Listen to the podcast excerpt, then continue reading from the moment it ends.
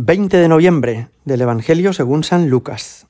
En aquel tiempo se acercaron algunos saduceos, los que dicen que no hay resurrección, y preguntaron a Jesús, Maestro, Moisés nos dejó escrito, si a uno se le muere su hermano, dejando mujer pero sin hijos, que tome la mujer como esposa y dé descendencia a su hermano.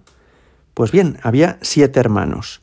El primero se casó y murió sin hijos el segundo y el tercero se casaron con ella, y así los siete murieron todos sin dejar hijos.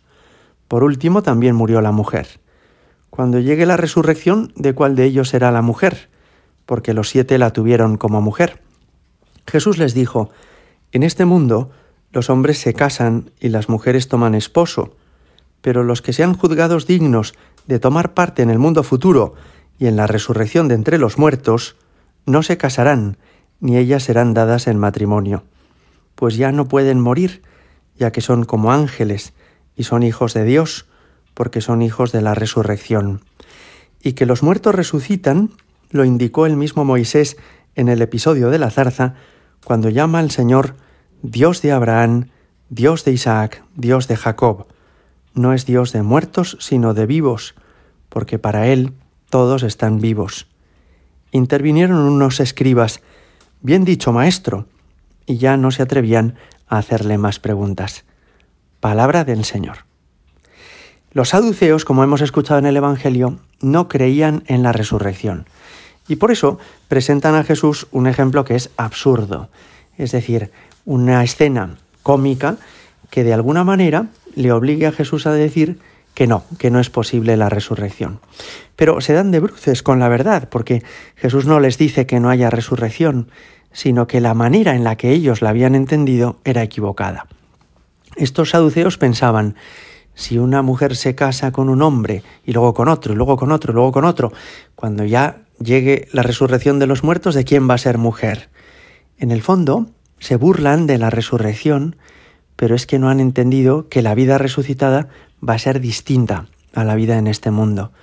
Es decir, que no es verdad que todo vaya a ser idéntico a como vivimos aquí. Jesús por eso dice que en el cielo los hombres no se casan, no va a haber bodas, no va a haber gente que conozca a uno y se enamore y se case con él. Eso es lo que no va a haber. Pero sí hay vida resucitada. Claro, la pregunta podría ser, ¿y qué ocurre con quienes han estado casados en esta vida? ¿Se van a encontrar en el cielo? ¿O realmente ya después de la muerte no sabrán nada el uno del otro? La respuesta, me parece, es la primera, y es que se encontrarán en el cielo. En el cielo vamos a unirnos con Dios, con la Virgen, con los santos, con los ángeles y con todas las personas que hayan sido halladas dignas de la gloria de los bienaventurados. De modo que no va a ser un disfrute individualista o solitario, que cada uno estemos ahí flotando en las nubes, no, sino que va a ser un mundo nuevo, con todas las personas que hemos querido, con todas las personas que lleguen al cielo y que disfruten también de la compañía de Dios. Cuando dice Jesús que no se casarán en el cielo, lo que indica es que no va a haber mm, celebraciones de matrimonio, pero no quiere decir que quienes hayan estado unidos en esta vida no vayan a estarlo después. Es decir, que quienes en esta vida han sido hermanos, amigos o esposos, en la vida eterna seguirán teniendo esa intimidad preciosa y esa vida de, unión profunda que han tenido aquí en el mundo.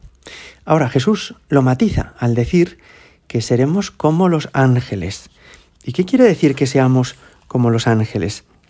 Los ángeles esto lo explican muy bien los santos padres y en particular los padres de Alejandría.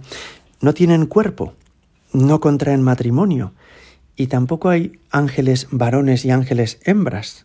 No tienen sexo los ángeles. Bueno, pues los santos padres decían, el alma es como los ángeles. Es decir, que el alma no tiene cuerpo, no contrae matrimonio y no es varón ni hembra. Y en ese sentido, en la antigüedad cristiana, cuando una persona se consagraba a Dios en la vida religiosa, no hacían distinciones las reglas monásticas entre los monasterios de hombres y los de mujeres, porque se entendía que estaban para lo mismo, para vivir una vocación angélica, para vivir adorando a Dios. Bueno, pues esto nos puede ayudar a entender un poco cómo será la vida después de la muerte. Es decir, que aunque habrá una resurrección de la carne, como profesamos en el credo, y viviremos felices en cuerpo y alma, pero nuestra vida será como la de los ángeles.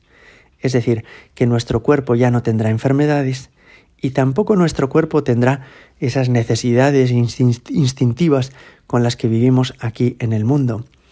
Podrán verse quienes son esposos, naturalmente, y podrán estar profundamente unidos, desde luego, pero no va a ser una vida exactamente igual a la que tenemos en este mundo, porque allí ya estaremos con Dios para siempre, y porque en el Señor encontraremos toda nuestra satisfacción y nuestro consuelo, porque estar con Él y adorarle será todo nuestro premio. La vida espiritual es verdad que va marcada también por nuestra condición masculina y femenina. Y creo que en esto, en el último siglo, y sobre todo a través de la teología del cuerpo de San Juan Pablo II, hemos, hemos avanzado mucho. Hemos entendido que sí hay una forma distinta de acercarse a Dios y de ser católico, religioso, siendo hombre o siendo mujer. Y en ese sentido, que nuestra masculinidad o feminidad nos define, nos marca, nos identifica cada uno nos acercamos a Dios como somos y no se acercan de un modo idéntico una mujer que un hombre. Pero cuando lleguemos al cielo, en la eternidad, viviremos la vida angélica, no sin el cuerpo, como os decía, pero sí como los ángeles, es decir, como quienes contemplan continuamente el rostro del Padre Celestial en el perenne recuerdo de Dios, decía el cardenal Spidlick. Pues fijaos qué enseñanza tan bonita nos presenta hoy el Señor. Por un lado nos confirma que existe resurrección, que viviremos para siempre, y por otro lado nos da a entender que la vida no será exactamente igual que como la hemos vivido o la estamos viviendo en este mundo. Gloria al Padre y al Hijo y al Espíritu Santo, como era en el principio, ahora y siempre y por los siglos de los siglos. Amén.